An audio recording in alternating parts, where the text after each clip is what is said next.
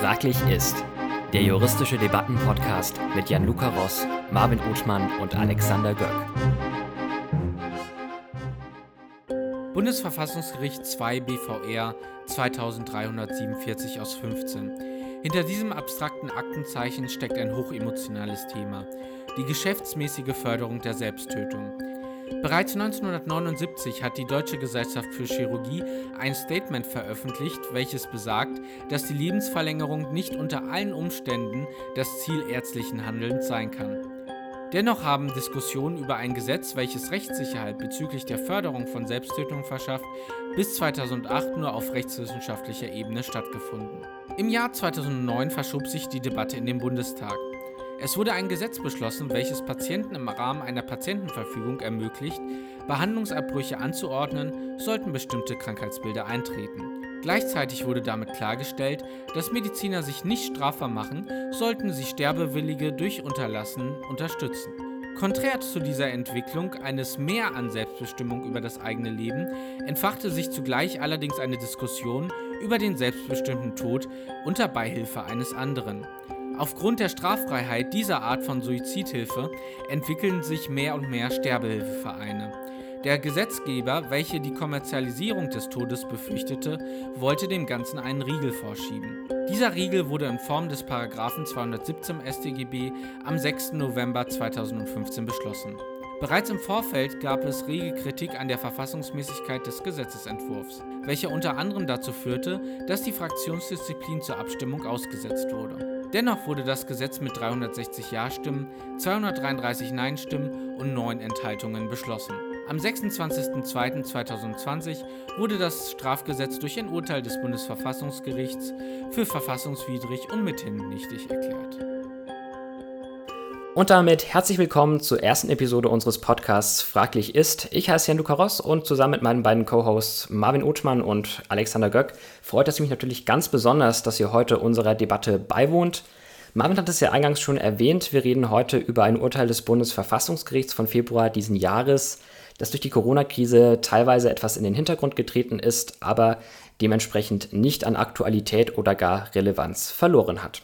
Ich eröffne die Runde heute einfach mal mit der Frage, war es denn damals 2015 während des Gesetzgebungsprozesses schon absehbar, dass die Norm derart viele Verfassungsbeschwerden auf sich ziehen wird? Ja, Jan-Luca, ich danke dir für, diesen Einfü für die einführenden Worte und würde sagen, ja. Ich würde deine Frage ganz klar mit Ja beantworten. Soweit ich weiß, hat auch damals bereits die ähm, Justizministerin ein Statement von sich gegeben beim Gesetzgebungsprozess, dass diese Norm definitiv einer Verfassungsbeschwerde unterliegen wird, beziehungsweise dass sie durchgeprüft werden wird. Warum glaube ich auch, dass das absehbar war? Ich sehe den Paragraphen 217 sehr, sehr personifiziert. Der wurde damals erlassen, unter anderem wegen der aufkommenden Sterbehilfevereine. Und wenn ich so eine Norm gegen eine bestimmte Gruppe bzw. gegen bestimmte Organisationen erlasse, dann ist es durchaus absehbar, dass die sich da zu Wehr setzen und dass die das nicht klaglos hinnehmen. Und außerdem konnte man durchaus auch gut erkennen, dass wir hier Grundrechtseingriffe haben, denn selbstverständlich wird in die allgemeine Handlungsfreiheit eingegriffen und klargestellt jetzt durch das Bundesverfassungsgericht auch tatsächlich in die Menschenwürde. Und so ein Eingriff in die Menschenwürde kann auch nicht gerechtfertigt werden. Ob man das jetzt tatsächlich damals bereits erkennen musste, das sei mal dahingestellt, jedoch konnte man durchaus erkennen, dass es zu einer Verfassungsbeschwerde kommen wird. Vielen Dank, Alex. Ähm, ich möchte vielleicht noch ergänzen, dass es ähm, letztendlich nicht nur zu einer Verfassungsbeschwerde gekommen ist, sondern um genau zu sein, zu sechs verschiedenen Verfassungsbeschwerden, die vom Bundesverfassungsgericht zu einer Verhandlung zusammengefasst worden sind. Und zwar sind fünf von diesen Verfassungsbeschwerden von ähm, Personen bzw. Institutionen gekommen, die die Sterbehilfe anbieten möchten. Sprich zum Beispiel Sterbehilfeverein, die es schwerkranken Menschen ermöglichen möchte, Sterbehilfe in Anspruch zu nehmen. Eine von den sechs Verfassungsbeschwerden ist von ein, ebenfalls von einer äh, Organisation gekommen, allerdings von einer Organisation von Betroffenen, die die Möglichkeit haben wollen, legal Hilfe oder äh, Assistenz zu ersuchen, um Suizid begehen zu können. Ja, ja, selbstverständlich. Die Sterbehilfevereine sind ja äh, nicht einfach so ähm, aufgekommen. Natürlich steht da ein ganzer, ähm, ganzer Haufen betroffener Menschen dahinter, die sich Sterbehilfe wünschen, die sich Beihilfe wünschen, die sich Hilfe in dieser schwierigen Lebenslage wünschen. Und dementsprechend ist es natürlich verständlich, wenn auch diese eine Klage eingereicht haben. Ja, vollkommen richtig. Alex, du hast es gerade angesprochen. Es äh, geht darum, Menschen die Möglichkeit zu geben, selbst über ihr Leben zu verfügen. Und das hat der Gesetzgeber in seinem Gesetzesentwurf auch äh, tatsächlich dargelegt, dass dieses äh, Recht auf diese Selbstbestimmung anerkannt wird. Es lohnt sich aber dennoch, äh, sich nochmal genauer mit diesem Entwurf zu beschäftigen, denn unter anderem wird auch erwähnt, ähm, weshalb diese Norm letztendlich geschaffen wurde. Und da lohnt sich auch mal ein Blick in das Gesetz. Wenn wir uns jetzt mal die Tötungsdelikte im StGB anschauen, dann sehen wir eindeutig, dass wir einerseits den 216 StGB als bestehende Strafnorm haben, die die Tötung auf Verlangen regelt und diese unter Strafe stellt. Andererseits haben wir natürlich die seit jeher straflose Beihilfe zum Suizid. Wodurch unterscheiden sich die beiden Tatbestände? Also grundsätzlich kann man sagen, dass der größte Unterschied und der relevanteste Unterschied bei der sogenannten Tatherrschaft liegt. Wenn wir jetzt uns die straflose Beihilfe anschauen, dann sehen wir eindeutig, die Tatherrschaft liegt hierbei bei dem sogenannten Suizidwilligen. Der entscheidet über das Ob und Wie seines Todes und hat letztendlich auch die Handlung, die zu seinem Tod führt, in eigener Hand. Beim Paragraphen 216 hingegen liegt die sogenannte Tatherrschaft in den Händen der dritten Person, also des sogenannten Täters. Und der 217, äh, der füllt sozusagen jetzt diese Lücke, diese Grauzone und differenziert äh, sozusagen diese Unklarheit aus, was passiert, wenn Menschen äh, geschäftsfähig tätig werden und das wiederholt durchführen. Ich denke, das ist eine legitime Position, die aber nur unzureichend umgesetzt wurde letztendlich. Ja, das ist durchaus richtig, dass das in den Erwägungsgründen einen Punkt gefunden hat. Allerdings würde ich jetzt mal in Abrede stellen wollen, dass da tatsächlich in der Gesetzgebung, beziehungsweise dass die Intention hinter dem Gesetz tatsächlich in dieser strafbaren Regelungslücke steckt. Denn ich glaube kaum, dass der Gesetzgeber hingeht und sagt, ach, blättern wir doch heute mal das StGB durch und schauen, wo wir da eine Strafbarkeitslücke haben. Das ist nicht das Vorgehen. Solche Gesetze sind meistens politisch motiviert und genau diese politische Motivation steckt ja eigentlich der Gesetzgebung vom 217 äh, dahinter. Wir haben es bereits angesprochen, die Sterbehilfevereine kamen auf und der Gesetzgeber wollte vor allen Dingen, dass hier der Tod nicht ähm, zu einem Geschäft wird auf einmal, dass dieser Suizid irgendwie auf einmal ein ganz ähm, normaler Bestandteil unseres Gesundheitswesens wird. Und dementsprechend stehen hier eher diese politischen Gründe hinter der ursprünglichen Gesetzgebung. Selbstverständlich waren diese politischen Gründe auch erst politische Gründe aufgrund der existierenden Gesetzgebung und dieser Strafbarkeitslücke, die du angesprochen hast. Ich möchte dem Ganzen auch noch mal ergänzen, dass die Kirche dem Ganzen einen nicht zu verachtenden Beitrag geleistet hat. Die hat zu dem Zeitpunkt ähm, des, zum Erlass des Gesetzes äh, ziemlichen Druck auf die Politik ausgeübt und somit den Entscheidungsprozess innerhalb des Bundestages auch stark beeinflusst.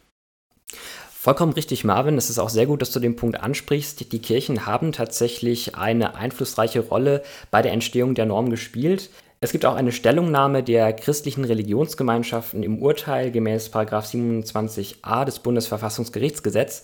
Da haben sich die Kirchen unter anderem ihre, zu ihrer Meinung der geschäftsmäßigen Förderung der Selbsttötung geäußert und unter anderem erwähnt, dass äh, laut Ansicht der Kirchengemeinschaften diese Menschenwürde, die im Artikel 1 Absatz 1 geregelt wird, quasi unmittelbar mit dem Leben zusammenhängt und quasi ein selbstbestimmter Tod nicht mehr von der Menschenwürde um, umfasst wird.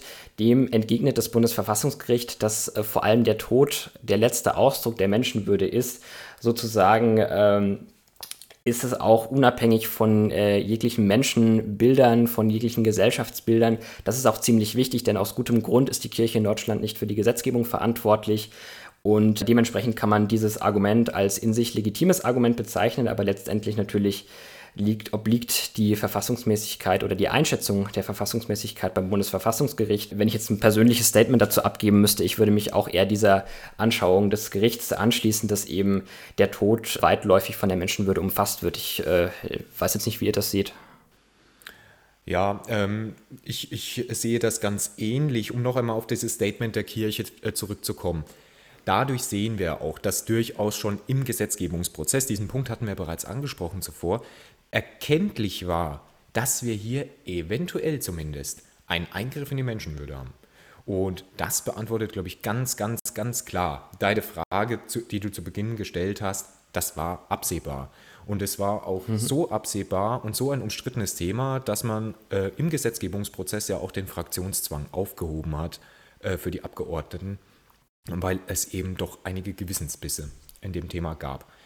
Ähm, ich, sehe, ich sehe durchaus die Punkte, die der Gesetzgeber hatte. Und ich sehe auch ähm, den Sinn und Zweck dahinter, wenn man diese Kommerzialisierung des Todes nicht möchte, weil man das moralisch nicht vertretbar findet. Das ist durchaus richtig. Aber so, wie die Gesetzgebung zum Schluss erlassen worden ist, sage auch ich ganz persönlich, kann ich mit dem Urteil des Bundesverfassungsgerichtes aus diesem Jahr leben, sehr gut leben. Vielen Dank für die Einführung in die Entstehungsgeschichte des Paragraphen 217 StGB. Ähm, solltet ihr beide dazu nichts mehr zu ergänzen haben, würde ich gerne äh, weitergehen zum Urteil des Bundesverfassungsgerichts. Ich denke mal, das wäre jetzt auch eine sehr gute Überleitung ähm, dahin. Ähm, und zwar würde ich einfach nur einmal gerne ansprechen, welche Grundrechtsverletzungen von den Klägern überhaupt gerügt wurden. Ähm, wir haben hier nämlich einmal das allgemeine Persönlichkeitsrecht, welches die Kläger als verletzt angesehen haben. Darüber hinaus haben sie noch angeführt, dass die Gewissensfreiheit aus Artikel 4 Grundgesetz äh, verletzt sei.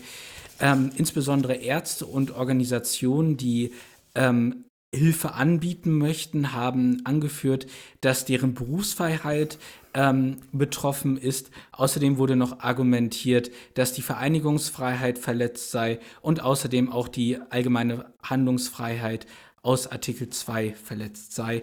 Ähm, am Ende hat das Bundesverfassungsgericht drei Grundrechtsverletzungen von diesen bejaht. Äh, darauf können wir aber gleich noch vereinzelt eingehen.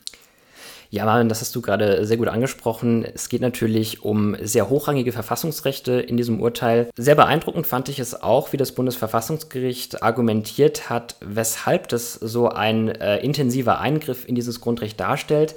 Da sehen wir zum einen mal die Tatsache, dass wir natürlich äh, Menschen haben, die diesen äh, Druck, diesen Wunsch verspüren, diese Handlung zu vollführen.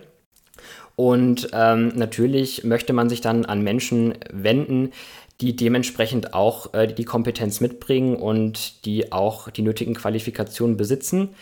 Wenn man das möchte, dann äh, ist man dementsprechend dazu verleitet, die Hilfe bei Menschen zu suchen, die das bereits in ihrer langjährigen Erfahrung ausgeübt haben. Und das sind nun mal im größten Teil Ärzte, aber auch professionelle Vereine, die die Hilfe durchführen. Und diese Hilfe, diese Tatsache wird diesen Menschen dann untersagt, weshalb sie letztendlich zu Maßnahmen zurückgreifen müssen, die in ihrer Art und Weise ihrer Menschenwürde nicht gerecht werden, was den Tod betrifft.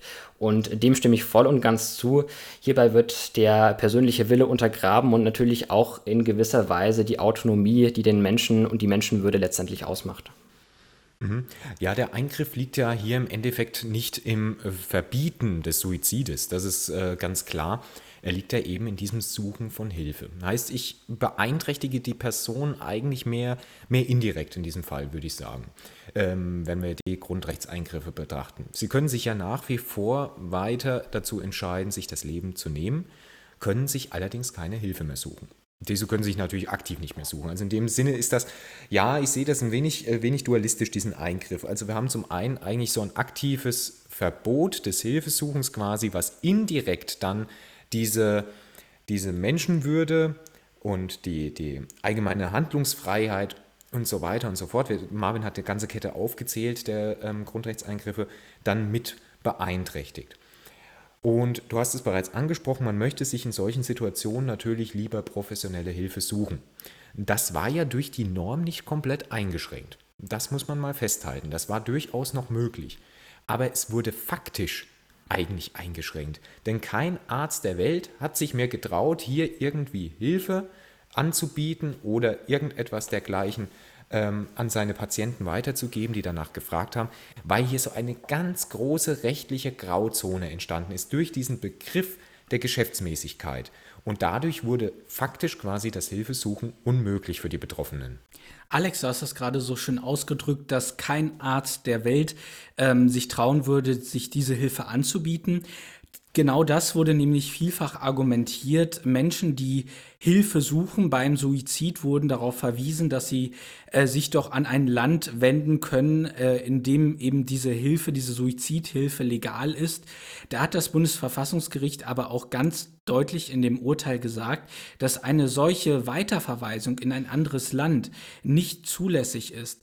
Ähm, das Ganze muss sich abspielen im Geltungsbereich des, des deutschen Grundgesetzes und eine, eine Verweisung dieser Menschen in ein anderes Land, in eine andere Rechtsgebiet, in eine andere Rechtsordnung ist dementsprechend nicht möglich.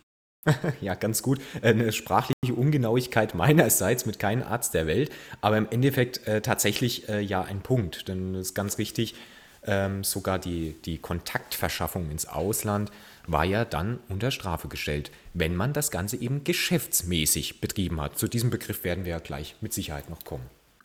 Ich möchte auch noch mal den Punkt ansprechen, der gerade schon mal äh, teilweise erwähnt wurde.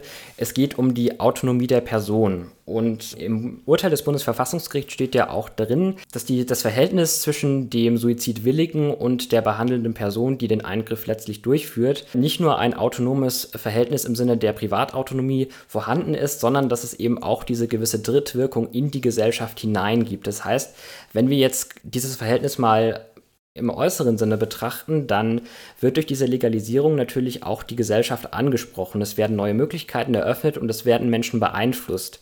Findet ihr, das ist ein legitimer Punkt des Bundesverfassungsgerichts, dass man das anspricht und sozusagen ähm, meint, dass es betrifft nicht nur die Person, die es letztendlich den Suizid möchte und dem auch einwilligt, sondern es hat so eine Drittwirkung in die Gesellschaft hinaus? Ja, durchaus äh, hat es natürlich eine Trittwirkung, denn überwiegend betroffen sind ja jetzt nicht nur die Suizidwilligen alleine, sondern eben auch die Sterbehilfevereine, die Ärzte im, äh, vor allen Dingen.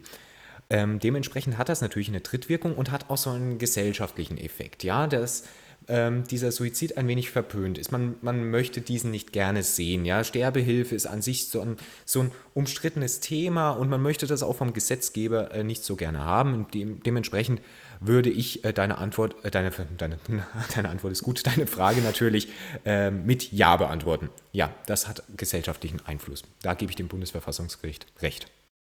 Ja, vollkommen richtig. Ich bin da auch der Meinung, dass äh, der Punkt eine legitime Position darstellt. Allerdings muss man sich die Frage stellen, inwieweit äh, werden die Menschen beeinflusst? Inwieweit sind sie sich vor dieser Entscheidung schon sicher, dass sie diesen irreversiblen Eingriff durchführen möchten?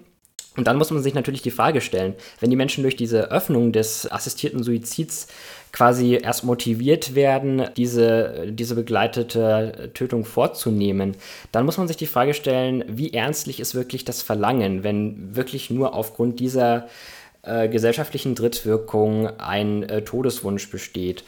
Das ist natürlich der Punkt, den man betrachten muss, aber grundsätzlich bin ich natürlich auch der Meinung, dass man diese gesellschaftliche Drittwirkung nicht außer Acht lassen kann.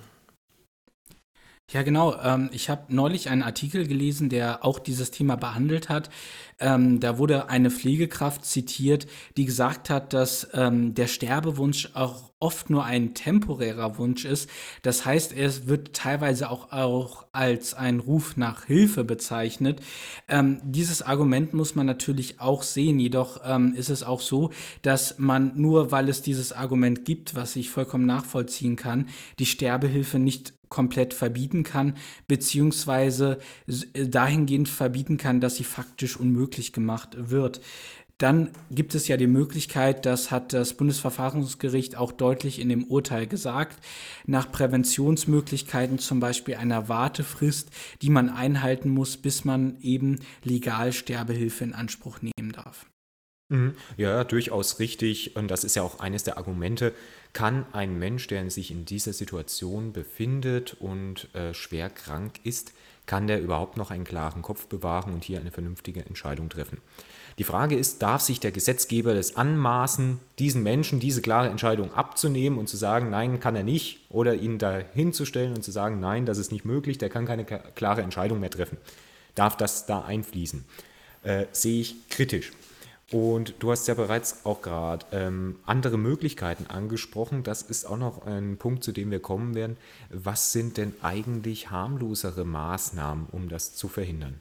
Ja, genau. Ähm, was ich dem vielleicht noch hinzufügen möchte, ist, dass es tatsächlich so ist, dass sich die Menschen, die vielleicht einen Suizid begehen möchten, oft in einer hohen Drucksituation befinden könnten.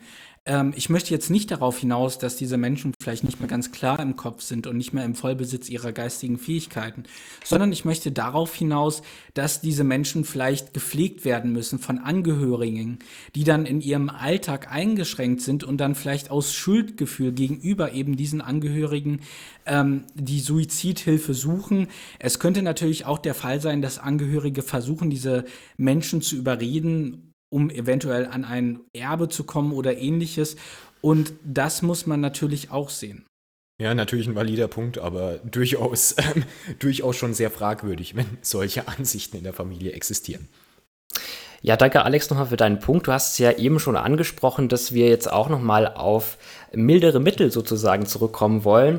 Ich möchte die Gelegenheit auch gleich nutzen, um mich mal etwas vom Urteil wegzubewegen und auf zukünftige Maßnahmen äh, zu schauen es, es, hat der Gesetzgeber hat natürlich jetzt die große Aufgabe, mit dem Urteil umzugehen und äh, die zukünftige äh, Beihilfe zum Suizid auszugestalten. Und wenn wir in die Zukunft schauen, dann müssen wir natürlich auch äh, uns anschauen, welche Voraussetzungen sollte es geben, welche Alternativen ähm, sollten dem Suizidwilligen zur Verfügung gestellt werden.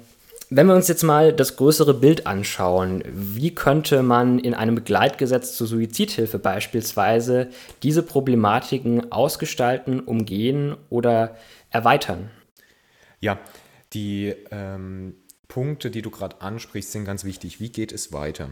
Und die Frage, die wir uns vielleicht auch stellen, warum kam denn das Gesetz überhaupt in diesem Zusammenhang? Ähm, was war denn eigentlich das Problem, beziehungsweise weshalb kamen denn die Sterbehilfevereine auf? Ich denke, das ist ein recht wichtiger Punkt. Und da kann man sich eventuell durchaus die Frage stellen, ob denn nicht die Palliativmedizin in Deutschland, die ja hier einen ganz erheblichen Beitrag leistet in diesem Bereich, ob die denn überhaupt ausreichend war, ob die gut genug war oder warum kommt denn der Wunsch bei so vielen Leuten auf, ähm, dass, sie, dass sie jetzt tatsächlich ihr Leben beenden wollen, nicht mehr möchten? Hat hier vielleicht die Palliativmedizin in Deutschland ein Problem gehabt? Du sagst es, Alex. Ähm, wir müssen uns natürlich einerseits auf äh, Alternativen konzentrieren.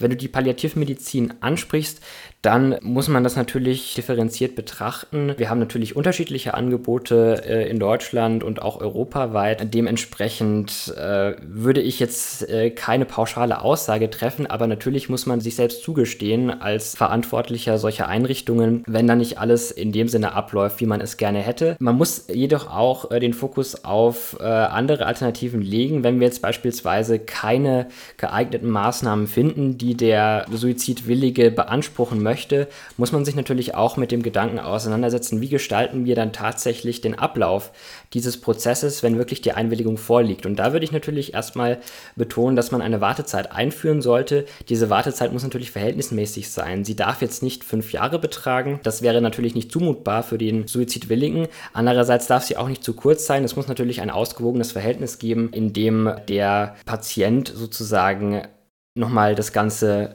Revue passieren lassen kann und seine Entscheidung abwägen kann und gegebenenfalls auch ähm, sich Informationen einholen kann über seine zukünftigen Pläne. Mhm. Ja, oder äh, ganz, ganz anderer Vorschlag, wenn wir ähm, jetzt darüber sprechen, dass der 217 so wie er war, nicht in Ordnung war. Dann könnte man sich doch die Frage stellen, was war denn das große Problem am 217 eigentlich? Beziehungsweise was wurde von vielen als Problem angesehen? Und ich sehe hier auch ganz deutlich diesen Begriff der Geschäftsmäßigkeit, der hier ein ganz großer Kritikpunkt war.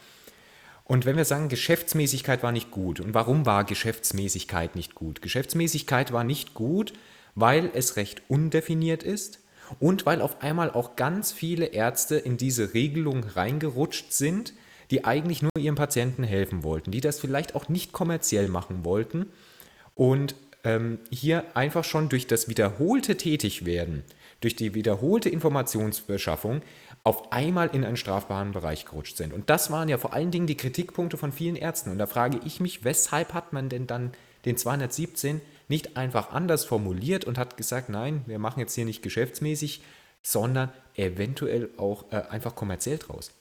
Vollkommen richtig. Ähm, das sprichst du gerade an mit der, mit dem Profit, mit der Profitmaximierung. Da würden wir auch, wenn wir das ändern würden, in Deutschland keinen europäischen Alleingang gehen. Es gibt ja äh, viele Staaten in Europa, in denen die äh, passive Sterbehilfe in einer ausgeweiteten Form erlaubt ist. In der Schweiz beispielsweise, da gibt es aber auch dieses Profitverbot, äh, das wird auch regelmäßig kontrolliert, dass wirklich die Einnahmen, die ein Verein oder eine Arztpraxis einnimmt, wirklich nur zur Deckung der Ausgaben verwendet werden. Das wird auch sehr streng kontrolliert. In den Niederlanden kenne ich das auch. Äh, von daher wäre das wirklich eine Alternative, die man in Betracht ziehen sollte. Dem Ganzen ist vielleicht noch zu ergänzen, dass es dementsprechende Regelungen im StGB bereits gibt. Äh, das StGB kennt zum Beispiel den Begriff der Gewerbsmäßigkeit im Rahmen des Betrugs zum Beispiel, der eben genau das ausdrückt und deswegen auch eine mögliche Alternative zu dem Wort geschäftsmäßig darstellen würde. Dementsprechend gehe ich einfach davon aus, dass es zu dem Zeitpunkt zu, von dem Erlass vom 217 StGB wirklich der Wille des Gesetzgebers war, eben auch ähm, Organisationen zu erfassen, die keinen Gewinn damit erzielen möchten. Diesen Willen des Gesetzgebers musste man zu diesem Zeitpunkt akzeptieren. Jedoch hat das Bundesverfassungsgericht jetzt ja klargestellt, dass es eben so nicht geht. Ähm, die Frage ist jetzt, wie sich der Wille des Gesetzgebers bilden wird.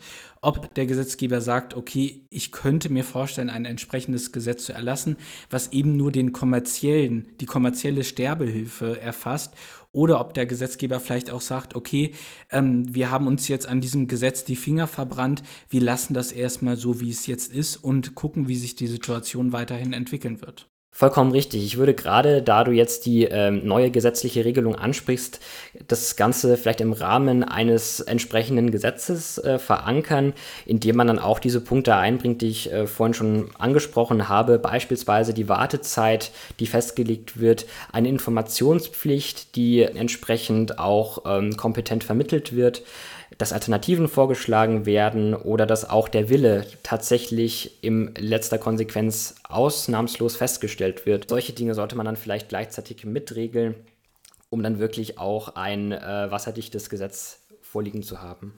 Mich würde vielleicht mal eure Meinung zur Wartezeit interessieren, denn ich muss ganz ehrlich sagen, ich sehe das durchaus kritisch, eine feste Wartezeit festzulegen. Vielmehr fände ich es sinnvoll, ähm, eine Voraussetzung zu schaffen, dass Sachverständige unterschiedlicher Disziplinen sich mit dem entsprechenden Patienten auseinandersetzen müssen, ihn begutachten müssen, ihn eventuell aufklären müssen und dann kann man eine Entscheidung treffen, ob diesem Patienten erlaubt wird, ähm, Suizidhilfe zu bekommen oder nicht.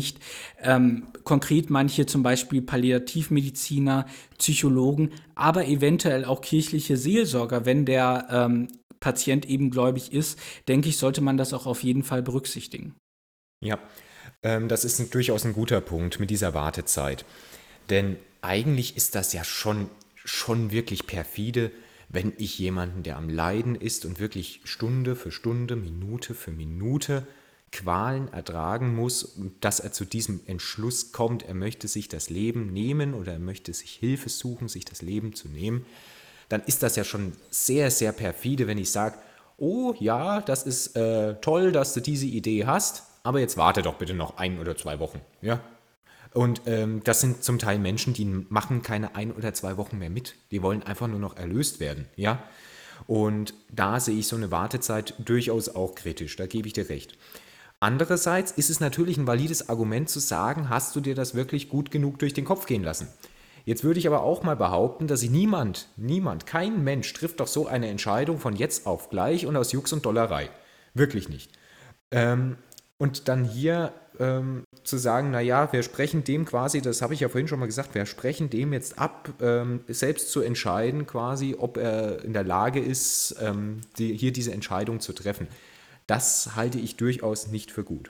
Jetzt kam dein Alternativvorschlag, Marvin. Man könnte ja ähm, Experten quasi hinzuziehen, die das dann entscheiden, okay, derjenige war in der Situation, ähm, klar genug beisammen, beziehungsweise hat sich darüber genug Gedanken gemacht, dass er hier tatsächlich ein, ähm, einen Willen treffen konnte, diesen, diesen schweren und großen Schritt zu gehen.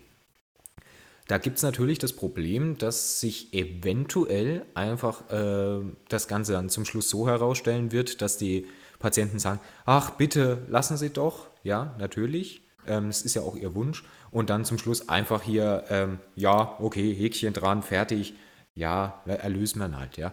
Ob sich da dann im Endeffekt wirklich die Gedanken drum gemacht werden, das ist die Frage. Wir sehen das natürlich auch in anderen Bereichen, ja. Wenn, wenn du jetzt morgen zum Notar gehst und äh, lässt dir ein Testament machen, ja, der begutachtet auch, ob du jetzt testierfähig bist, ob du dir da äh, durchaus im Klaren drüber bist, was du machst. Der kann jetzt auch nicht Ja oder Nein sagen. Also wir sehen da Parallelen, ich sehe allerdings auch Probleme, ja, und wenn ich dir, wenn ich dir die richtige Lösung sagen könnte, du, ähm, dann äh, weiß ich auch nicht, dann würde ich wahrscheinlich äh, nicht hier sitzen, sondern irgendwo, wo das ähm, entschieden wird. Ja, Alex, sehr gut mit dem Notar. Das war ein äh, sehr gutes Beispiel.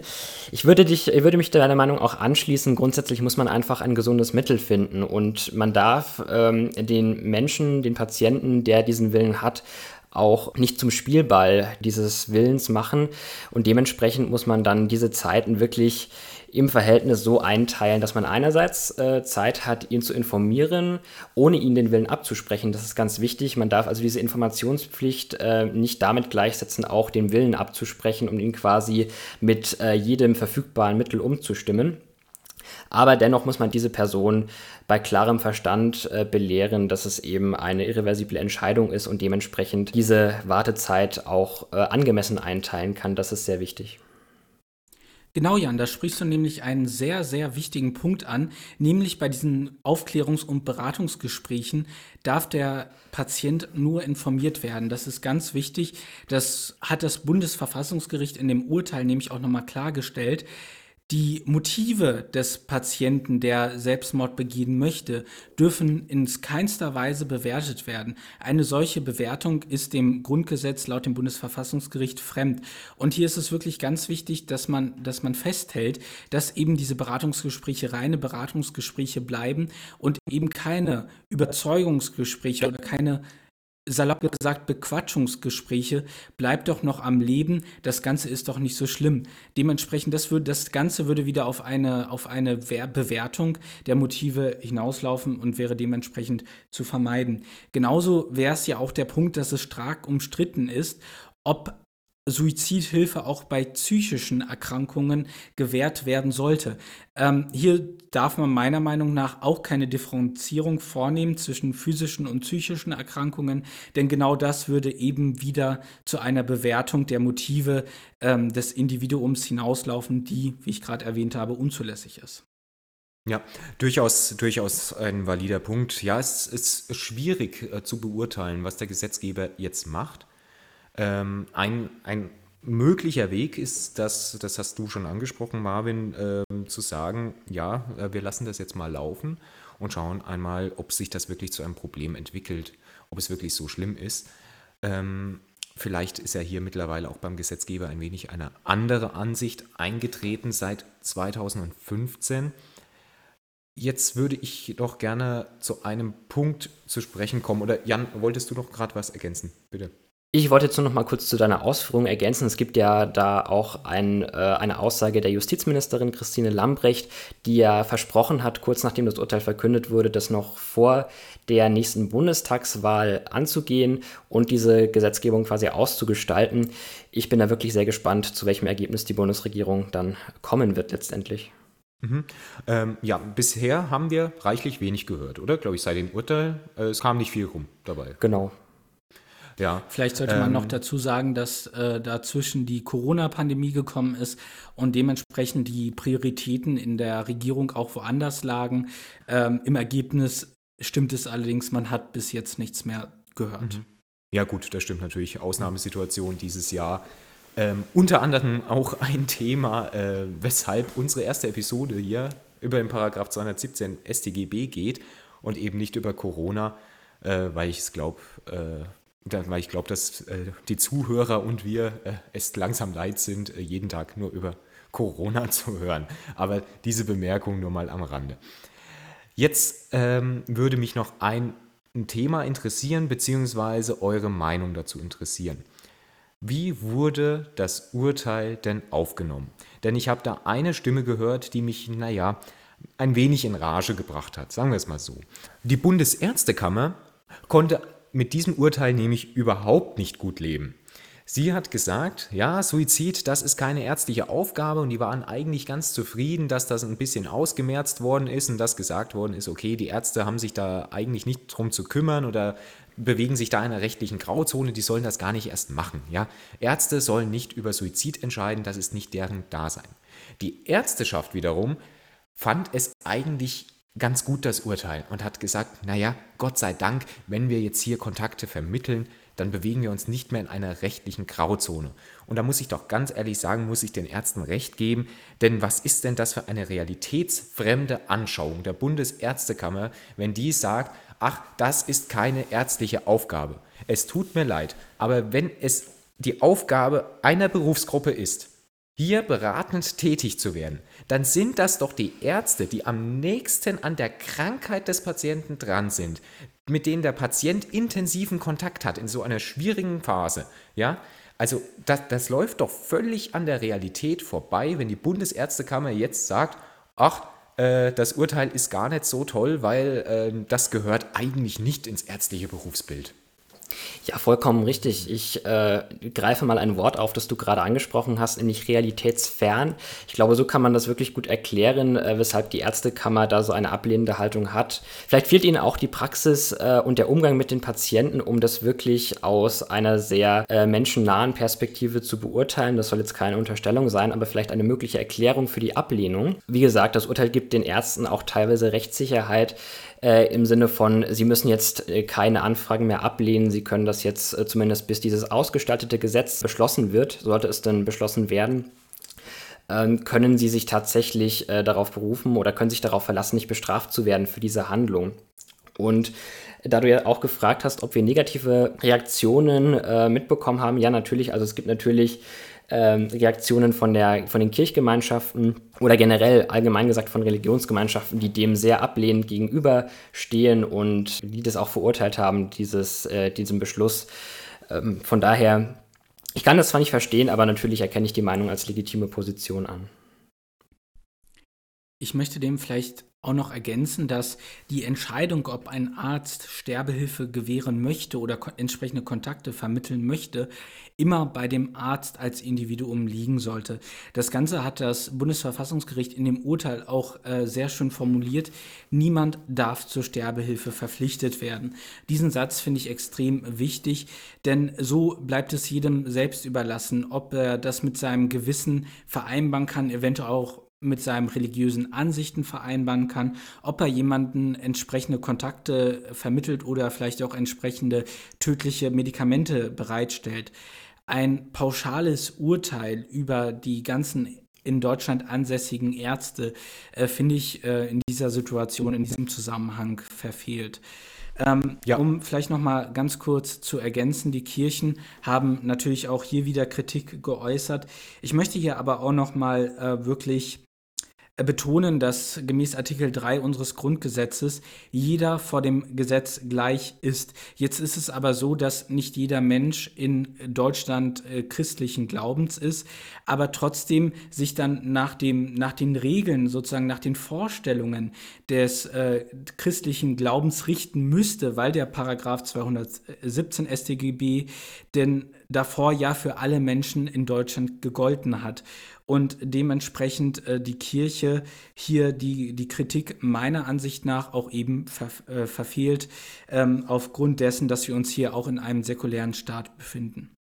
Hm, hm. Ja, äh, guter Punkt, den du nochmal mit, mit der Ärzteschaft angesprochen hast, denn äh, ich, ich verstehe es auch nicht, wie sich die Ärztekammer quasi als gemeinschaftliches Organ ähm, hier anmaßen kann, so eine Entscheidung zu treffen. Das ist ein hoch, eine hochindividuelle Frage, hochindividuelle Diskussion und hm, hochindividuell dem Gewissen, dem eigenen Gewissen geschuldet, wie man hier vorgehen möchte. Und das wäre doch eigentlich auch eine schöne Position für die Ärztekammer gewesen, dass die gesagt hätte, wir überlassen das, oder natürlich überlassen sie es den Ärzten selbst, aber äh, wir überlassen auch die Ansicht dem Ganzen, den Ärzten im Endeffekt selbst und sprechen jetzt nicht hier für die ähm, entgegen vielleicht deren, deren Ansicht. Aber ich möchte jetzt da gar nicht so lang drauf rumreiten. Ich habe das auch nur äh, schnell gesehen, dass, dass diese Ansicht vertreten worden ist. Aber man hat es ja bereits auch damals, wir haben es angesprochen, bei der Gesetzgebung gesehen, hier hat man auch den Abgeordneten quasi ihr Gewissen selbst überlassen, so wie es eigentlich sein sollte. Ja, alles in allem können wir, glaube ich, festhalten, es ist äh, nach wie vor ein hoch umstrittenes Thema, es ist nach wie vor hochkomplex und es ist auch ganz, ganz schwierig, jetzt eine Alternativlösung zu finden. Es ist ganz schwierig, die tatsächlichen Probleme dahinter zu sehen. Ich persönlich glaube, es ist eine doch gute Entscheidung gewesen. Denn die Menschen, die leiden und sich das wünschen, für die war das eine große Erleichterung und die müssen jetzt nicht mehr irgendwie durch Hintertüren sich Hilfe suchen, die müssen nicht mehr äh, in Grauzonen äh, um Beratung bitten. Äh, hier sehe ich durchaus die positiven Aspekte dieses Urteils. Vollkommen richtig, da schließe ich mich dir auch äh, vollends an. Äh, das Urteil ist natürlich ein, äh, eine Bestätigung des Individualismus, auch dass der Staat äh, den Bürger nicht bevormunden darf und auch nicht sollte. Dementsprechend bin ich sehr dafür, dass diese Entscheidung letztlich so gefallen ist. Aber dementsprechend habe ich auch an den Reaktionen gemerkt, dass es doch an einem Großteil der Bevölkerung, der gesamten Gesellschaft positiv aufgenommen wurde und ich kann das auch verstehen, weil letztlich ist es ein Thema, das viele Menschen angeht, auch wenn sie vielleicht äh, selbst nicht mit dem Gedanken spielen, dieses, äh, diese Hilfe in Anspruch zu nehmen, ist es doch tatsächlich ein äh, Thema, das äh, die wenigsten Menschen kalt lässt und dementsprechend bin ich da auch äh, sehr zufrieden damit. Ja, es wurde gesellschaftlich, glaube ich, durchaus gut angenommen.